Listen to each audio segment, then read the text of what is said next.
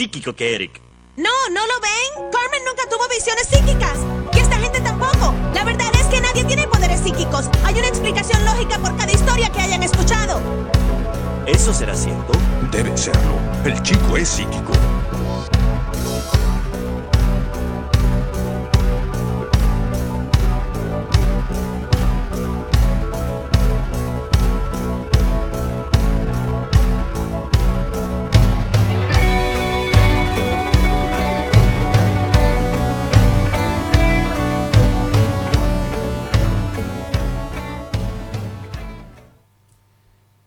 Puertitas de la videocueva abrieron una vez más.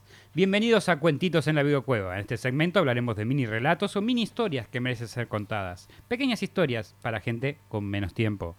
Mi nombre es Cristian Frigo y conmigo hoy y siempre está la gran Mandy Potter. La alta Mandy Potter. Hoy está más alta, sí. Uh, sí, porque se rompió la banqueta. Y estoy en una sillita más, más pequeña y me siento una nin.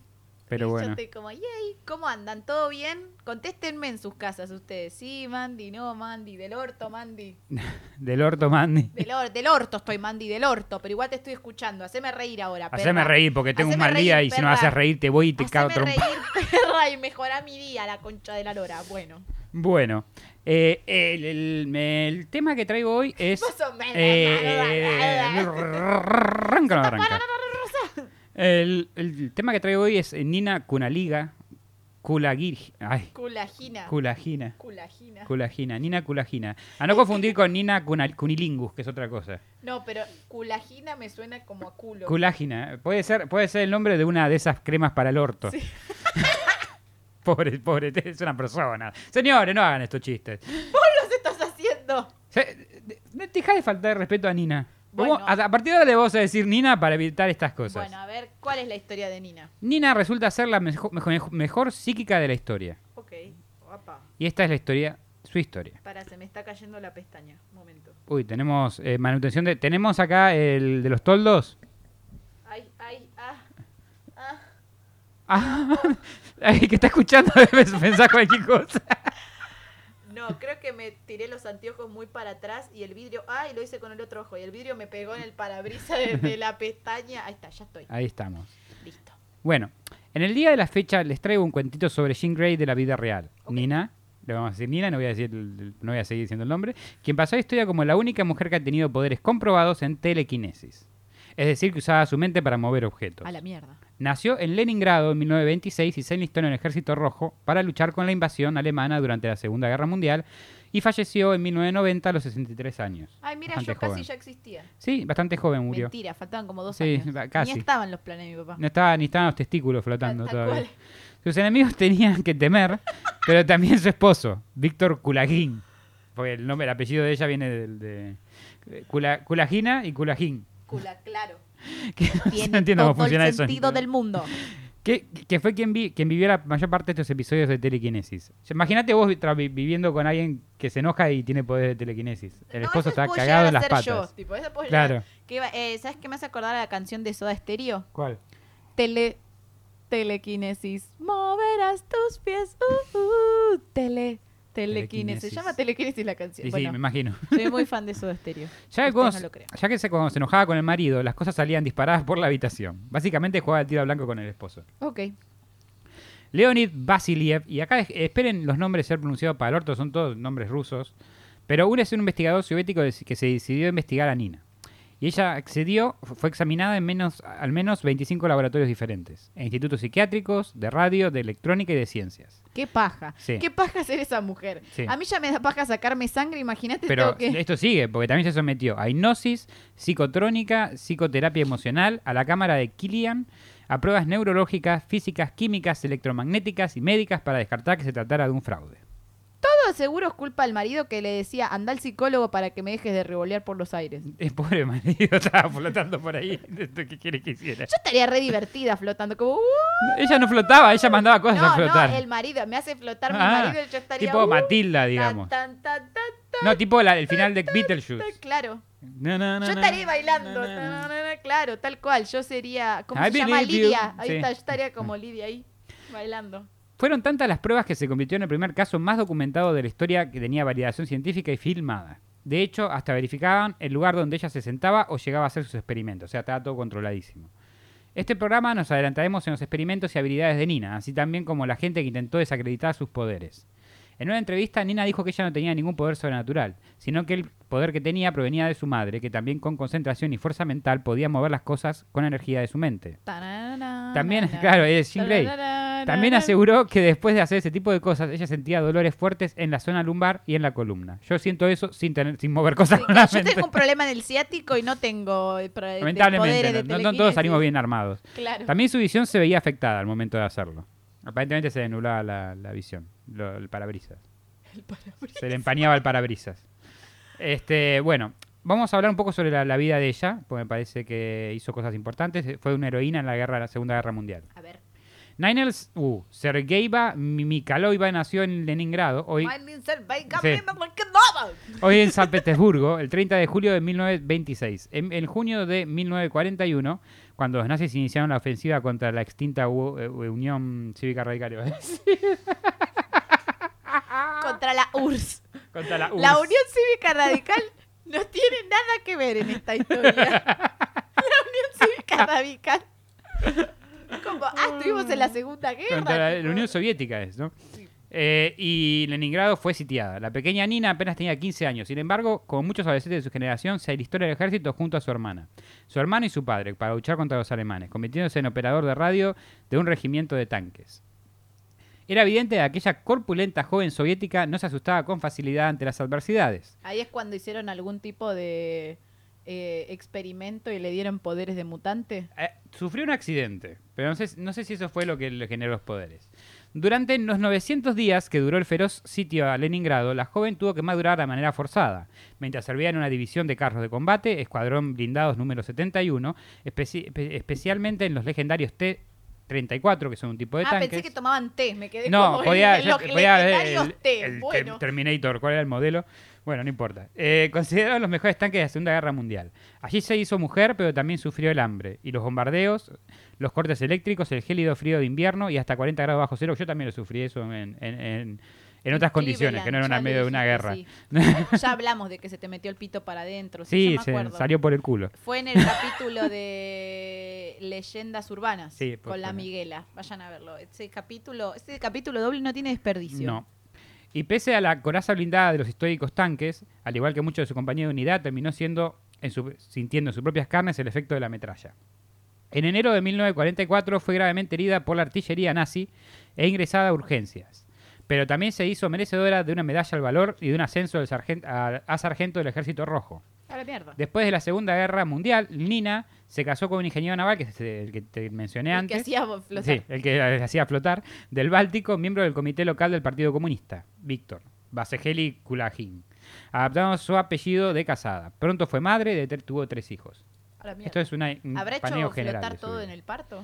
¿Eh? Salían flotando los pibes No, no, pero en el momento que está sintiendo el dolor, ¿Sabes qué creo? fuerza, levitar ¿Sabes qué creo? Que su los poderes surgieron después. Ah, ok. Porque acá, en 1963, ya siendo ama de casa y madre de familia, Le pasaron un montón de cosas recontra traumáticas. a los 15 años, imagínate, a los 15 años ya estaba listada, eh, le vino la menstruación mientras estaba en la guerra, eh, se, se casó. ustedes llorando porque pierden en el LOL. Pecho frío.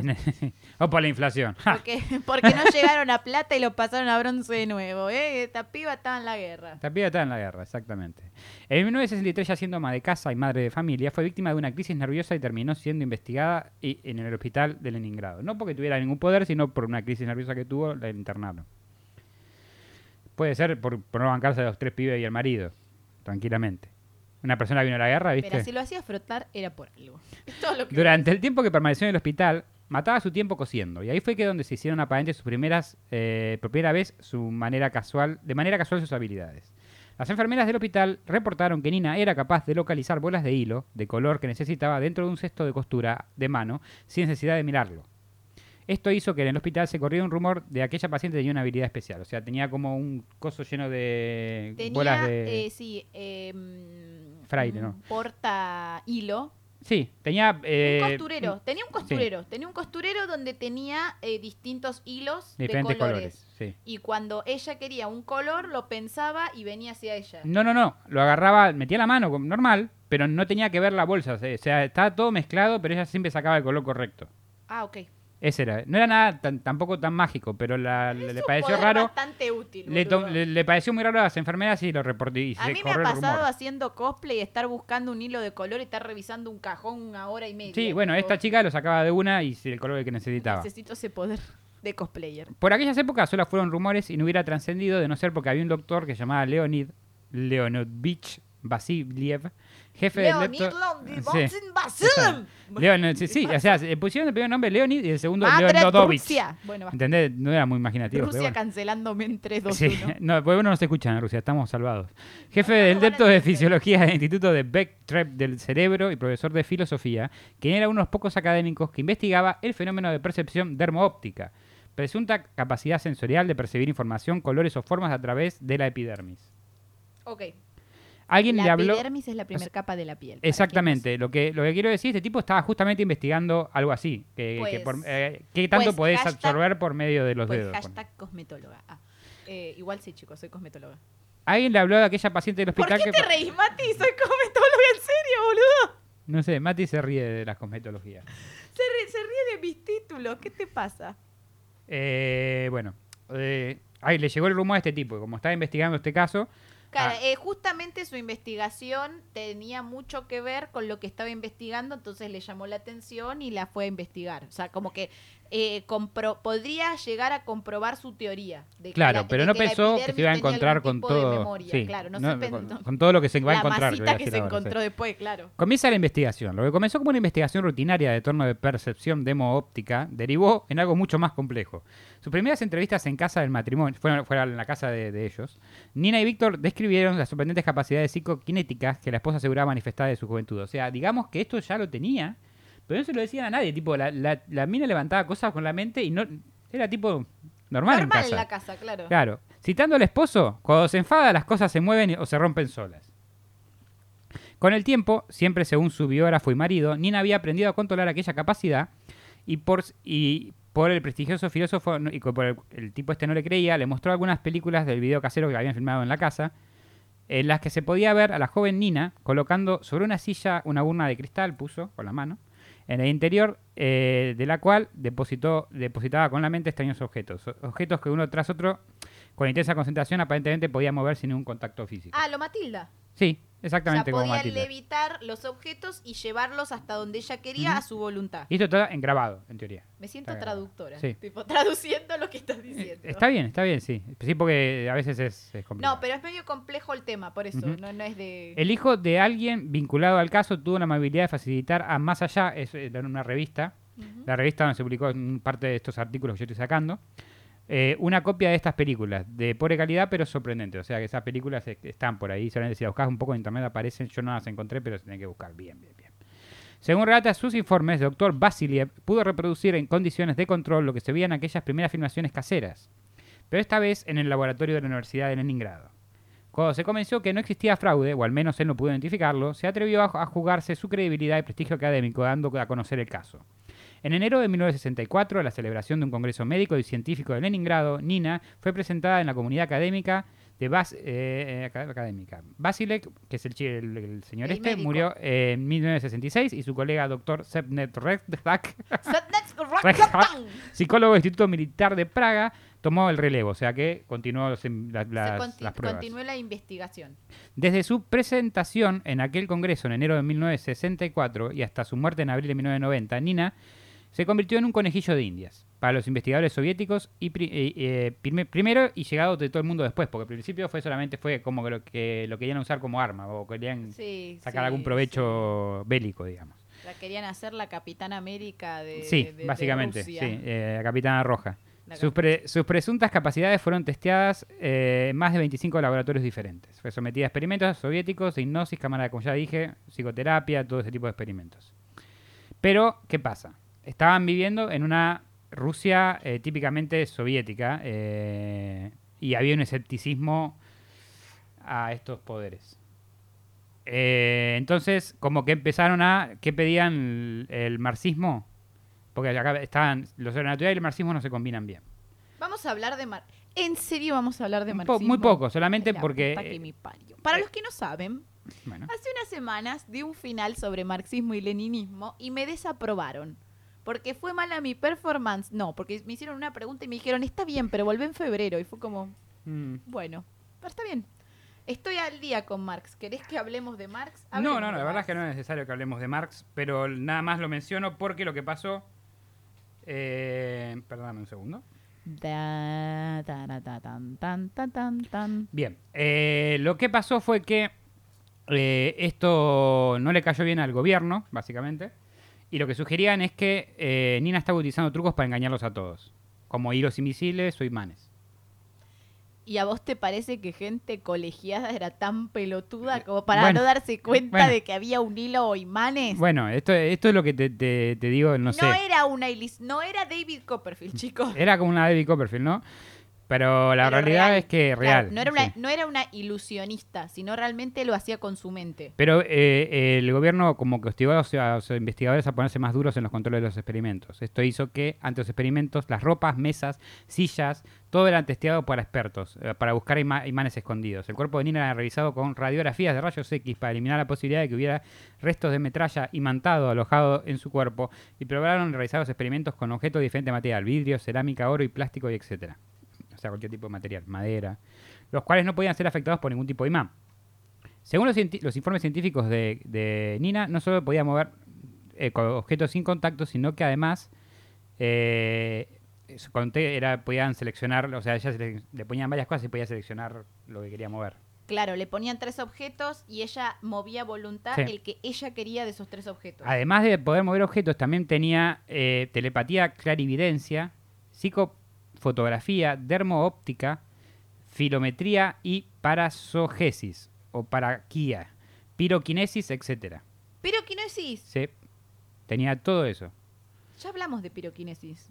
Eh, sí, lo hablamos en el de Capítulo combustión de espontánea. combustión espontánea, sí. Eres la habilidad de controlar el fuego. Por ejemplo, Ah, pero era repijuda. Era todos los X-Men juntos, boludo. eran todos los X-Men juntos. Era, era, era el Fénix. Claro. Por eso te decía que era Jean Grey. Era, en vez de. Hay un libro de Lenin que se llama Imperialismo, fase final del capitalismo. Ella era está, Jean. Grey, eh, eh, Fénix, fase final de. Era de- eh, de What If, mutante, si claro. nacía en, en Rusia. Se unió, eh, por ejemplo, el doctor Genide Sergeev se unió a la investigación para comprobar la veracidad del caso. ¡Ay! Perdón. Entre otras cosas, fuera testigo como Nina movía una mesa de lugar, volvía loca una brújula, movía una caja de fósforos y también un cigarrillo. Existen informes que indican que Nina llegó a alterar la trayectoria de un rayo láser, a provocar quemaduras con el tacto de sus manos o separar en un recipiente de laboratorio la yema de la clara de un huevo, en una solución salina a dos metros de distancia. Qué útil lo del huevo y la yema del huevo. Puede cocinar a dos metros de distancia. ¿Quién Y- pudiera cocinar a dos metros? de o, distancia? o hacer eso. Es que estás haciendo algo y mientras haces algo estás cocinando. Es fantástico, boludo. Es muy bueno. Pero lo que eh, pero lo que voy es que como que tenía todos los poderes, en serio tenía bueno, para telequinesis como que te da como un rango de, de habilidad bastante grande ya de por sí. sí. O sea, como que podía influir hasta hay un montón de cosas que dije acá que no entiendo y no sé bien qué es, por ejemplo, la filometarquía. Tenía que haberlo buscado, pero no tuve tanto tiempo para su gesis, pero me suena que esto podía controlar animales o algo así. Sí. Este, Ay, qué divertido. sí, sí. ¿Qué Eh, iba a decir? Eh, bueno, podríamos Así, decir si, si que... venga a casa y que deje, o sea, que mis perras dejen de mearme en todos lados, por favor. Sí. Podrías haberles enseñado a mear en un lugar. Yo no tengo listo. poderes especiales. Ni, No hay que tener poderes no especiales. tengo ni poderes boludo. normales. No te- Mirá, soy soy yo- un inútil. Yo eduqué a mis gatos a base de internet. ¿Cómo hacer que tu gato tal cosa? Es buena esa, no la busqué. No ves que eso es un... Ya es tarde igual. Ya es tarde. Eso es cuando son cachorros, ya es tarde. Ya después de adultos muy difícil, Muy difícil, quitarles un hábito o enseñarles algo nuevo. Esta sección se llama Sorry, Mandy, pero uno de los Oh. experimentos más famosos de Nina tuvo lugar en un laboratorio de Leningrado el 10 de marzo de 1970. Tras haber estudiado inicialmente la capacidad de mover objetos inanimados, los científicos tenían la curiosidad de ver sus capacidades de Nina se extendían a células, tejidos y órganos. Sergeyev, Sergeyev, fue uno, Sergey. Sergeyev fue uno de los tantos científicos presentes cuando eh, Nina intentó usar su energía para detener los latidos del corazón de una rana flotando en una solución. No, pobre Sí, rana. dijo que se centró intensamente en el corazón y aparentemente lo hizo latir más rápido.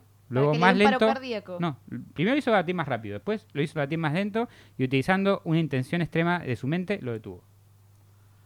Ay, no, pobre sapo. El por sapo eso murió, Se, por sí. eso se llama así la sección, ¿no? Sí, por eso se llama así la sección, porque sabía que cuando un animal es lastimado te iba, te iba a me lastimar a vos también. sí, claramente. Eh, todo tiene un precio. Aquellas espectaculares inhibiciones que implican un precio, o sea, exhibi- exhibiciones de poder eh, tienen un precio. Según los informes médicos, aunque Nina estaba controlada en todo momento, durante las intensas sesiones se experimentaba el pulso de Nina llegó a alcanzar los 240 pulsaciones por minuto. Estaba a full, digamos. Sí. Y Estaba es- siempre como agitada, como si corrieras. Sí, y, y cuánto pesaba. Eh, el tema era así. Antes y después de cada experimento la, la pesaban. Lo habitual era que perdiese entre 500 y 700 seis- 700 gramos por jornada. Y en algunas fuentes aseguran que llegó a perder hasta 2 kilos en una sola sesión. A la mierda. Es una buena manera de, de- de adelgazar. Eh, hay- Era como un cardio lo que hacía. Era Sí. un cardio mental. Sí, pero per- perdía mucho peso porque perder en una sesión 2 Dos kilos. kilos, dos kilos. Ojalá, quien pudiera. Bueno, si estás hinchado, estás reteniendo líquido Mm. en un día que Haces tomás un diurético Sí. o algo de eso, podés llegar a mear y bajar, no sé si dos kilos, pero podés llegar a perderlos. Por ejemplo, las mujeres cuando menstruamos nos hinchamos, retenemos líquido y después cuando te empezás a deshinchar, en uno o dos días bajás. Como un pez lobo, digamos. Sí. Claro. Eh, lo, lo raro es que esto era después de un experimento. Porque vos- Sí, ah, no, no, no. Y siempre, y siempre perdía peso. Claro, Siempre o perdía sea, ahí peso. es más alarmante. O sea, y yo. cada vez estaba más flaca, porque no podían, a veces eran tan seguidos experimentos que no Claro, llegaba a no recuperar llegaba el a peso. recuperar el peso. Según los, co- eh, según los controles de electrocefalográficos, el estado emocional de Lina experimentaba alteraciones muy fuertes, se detectaban niveles muy altos de azúcar en su sangre. En varias ocasiones, Nina se quejó de varios dolores en la columna vertebral, pérdida de visión, etc. Su sistema endocrino se vio, se vio alterado y desde entonces sufrió una frecuencia de dolores de brazos y piernas, falta de coordinación y vértigos. Su salud empeoró a causa de la insistencia de los investigadores de ir cada día un poco más allá. Pero no había muchas más oportunidades para grupos científicos interesados en lo paranormal de experimentar tanto y tan profundamente de tan insólitas proezas como Nina, eh, eh, como las que tenían las que presentaba Nina. El doctor T. Tershevsky, catedrático de física teórica en la Universidad de Moscú, dijo: La señora Nina posee una forma de energía que no conocemos. Y ahora nos vamos a Nina International. Soy internacional. Sí. Las filmaciones de la mujer moviendo pequeños objetos en el interior de una urna de cristal fueron proyectadas en el Congreso para Psicología de Moscú y pronto cruzaron el planeta. Un equipo de TV japonesa viajó a Leningrado para entrevistar a Nina y filmar por sí mismo sus superpoderes. Algunos investigadores occidentales empezaron a expresar su interés por estudiar el caso. Empezaron los problemas. Sobre todo los con los norteamericanos. Estados Unidos y, Oh, la, ya está, la y- y la concha Unión Soviética estaba en plena Guerra Fría y alguien de la KGB tenía la esperanza de que Nina tuviera algo que ofrecer para el espionaje so- soviético. O sea, con Ya la está, ya había eso. servido, ya había servido en la Segunda Por eso Guerra la estaban Mundial, haciendo mierda. Déjense de joder. Y lo mejor es que, fuera auténticas o fraudulentas sus preguntas, sus presuntas capacidades, tenía mucho que ofrecer Nina. ¿Fue Nina un instrumento de la KGB para hacer creer a los norteamericanos que poseía un arma letal en plena Guerra Fría? Porque claro, puede ser todo Puede mentira y puede ser, ser que... La realidad es que los investigadores del mundo les costaba llegar a tener un contacto con Nina o siquiera realizar experimentos. O sea, imagínate, la, la Unión Soviética no era muy abierta a todo esto. La reacción de, pocos, de los pocos que pudieron acceder a ella son variadas. Eh, por ejemplo, para algunos dicen que era un acto de ilusionismo. Otros se dice que fue sorprendida sorpre- haciendo trampa en más de una vez, según autores británicos como Joel Levan y Mike Tash. Eso es envidia. Envidia, chicos. Envidia de que ustedes no tienen un mutante en sus filas. O simplemente para eh, uno de, uno de los que decía esto también era Martin Garner, que es estadounidense, así que también capaz para dejar tranquila a la población o lo que sea. Eh, pero hay contraparte de esto, que o sea, hay mucha gente, muchos que muchos que llegaron a tener acceso a Nina que no tienen explicación, por lo menos para algunos de los experimentos. Por ejemplo, el del láser que te conté de cambiar la trayectoria. Sí. Ni, ni estos tres que dijeron que era todo un ilusionismo pudieron saber cómo, ¿Cómo lo hacía? Sí. En otoño de 1977, Víctor y Nina viajaron en dos ocasiones a Moscú para realizar nuevos experimentos, o sea, seguían, más ambiciosos en el Instituto de Química y Física de la Academia de Ciencias de la Unión Cívica Radical. De la URSS, chicos, de la URSS. Pero no sabe leer URSS. URSS. Desde ese momento y hasta 1984, eh, Nina y su esposo viajaron en numerosas ocasiones de la capital rusa para la realización de numerosos experimentos concertados por diferentes científicos. Vivió toda su vida haciendo, haciendo experimentos. Qué paja. Claramente igual era una persona indefensa, porque y, y que quería, no sé, quería ayudar de alguna manera. ¿Qué, qué... Quería ayudar a su país, ya lo había Claro, hecho en la o guerra sea, y eh, quería seguir eh, haciéndolo. No solo a su país, supongo que también a la ciencia. Capaz que ella Sí, también capaz. quería una O explicación. capaz de lo vivían que de eso, ¿qué sabes? Sí, también, por ahí vivían de eso. Pa- capaz le pagaban Sí, por lo ahí le mantenían. pagaban por, por ser sujeto de experimentos y vivía de eso. Sí. Todo eso a pesar de un ataque de eh, re- re- tuvo un ataque del corazón en ese momento. Uh, Supuestamente relacionado con la tensión física y psicológica que Nina sufría entre los experimentos. Eh, y estuvo a punto de costar de la vida. Entre estos experimentos que se iniciaron ese año destaca el- que el estudio de la influencia de Nina sobre varios grupos de ratones, a los que se les había inoculado, in- inoculado perdón, alguna enfermedad por vía subcutánea. Perdón, Mandy, de vuelta. Con diferentes grupos de control y series de exposición debidamente controladas, Nina demostró una vez más, o eso dicen los informes, que podía influir con sus pensamientos en organismos vivos. Un tema especialmente delicado. Los ratones eh, inoculados y sometidos a la terapia de Nina sobreviven hasta 10 días más que el grupo de control que no era tratado con- por la psíquica. Según algunas fuentes, también se hicieron experimentos con individuos humanos calibrando la mejoría de Nina podía producir en procesos inflamatorios, migrañas, heridas y cortes y en algunas enfermedades en órganos internos. No entendí, ¿podía hacerlo o podía eh, curarlo? Eh, ¿Podía generarlo o podía tratarlo? Ah, ok. Apa, mierda, pero qué, qué poderes, boludo. Pero sí, era un tema. Tres años más tarde, en 1985, el reformista Mikhail Gorbachev es elegido secretario general del Partido Comunista y con él llega la perestroika, reestructuración de la política interna y externa de la URSS. Dos años después comienza una serie de experimentos en la ciudad donde todo comenzó. O sea, vos seguís, siguen los experimentos. Leningrado. A iniciativa del doctor El Wolf, el, el Wolf, el, el lobo, jefe del departamento de, de fibras químicas del Instituto Textil de Luz de dicha ciudad, Nina vuelve a ser sometida a una batería de experimentos a largo plazo y después llegó, básicamente, cinco años después, murió. Claro, bueno, la explotaron Por todos lados. bastante. ¿Bastante, Ahora- te parece? Me queda una pregunta. Sí. Em, ella dijo que la mamá, ¿la mamá o la, La mamá tenía los mismos poderes. La- entonces no hay posibilidad de que los hijos hayan heredado esos poderes. La verdad es que por suerte o por mala suerte, como quiera, yo lo veo por suerte porque esta mina pasó, esta, esta chica, esta señora, no sé, pasó toda su vida eh, en, en laboratorio siendo, y ella nada que ver, o sea, en su casa era normal, no lo veía como algo tan raro, no lo veía como algo para explotar. Sí, como que quizás si alguno de los hijos heredó el poder, no quiso decir nada para mejor que... que, no haya dicho Sí. nada. Lo raro que ninguno de los eh, investigadores eh, retornó a ellos, o capaz sí, pero no lo sabemos. Eh, es buena pregunta. No sé. Y me sigo preguntando si realmente quería someterse a todos esos estudios. Yo creo que no.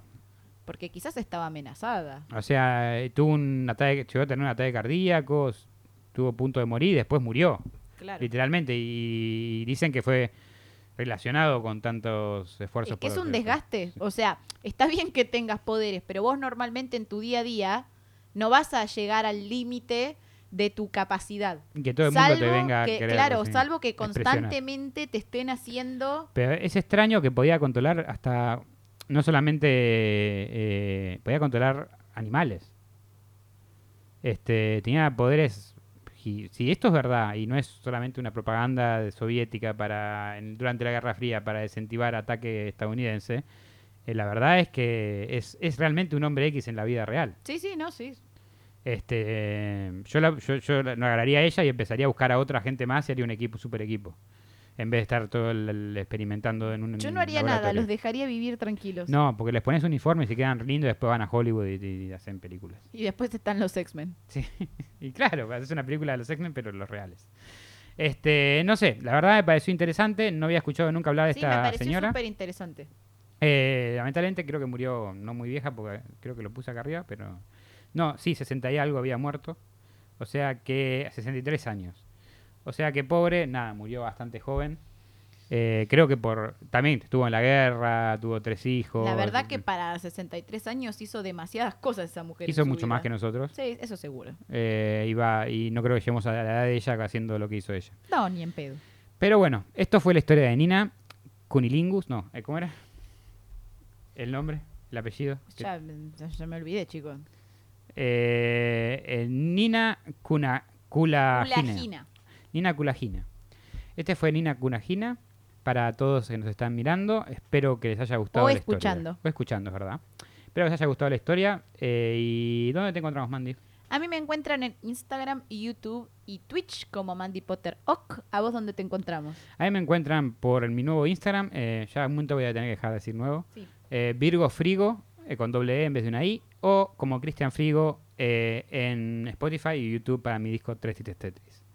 Ah, y también acá en la Virgo Cueva. Muy bien, muy bien. Pero bueno, esto ha sido todo. Nos vemos el viernes que viene para un nuevo Cuentos en la Virgo Cueva.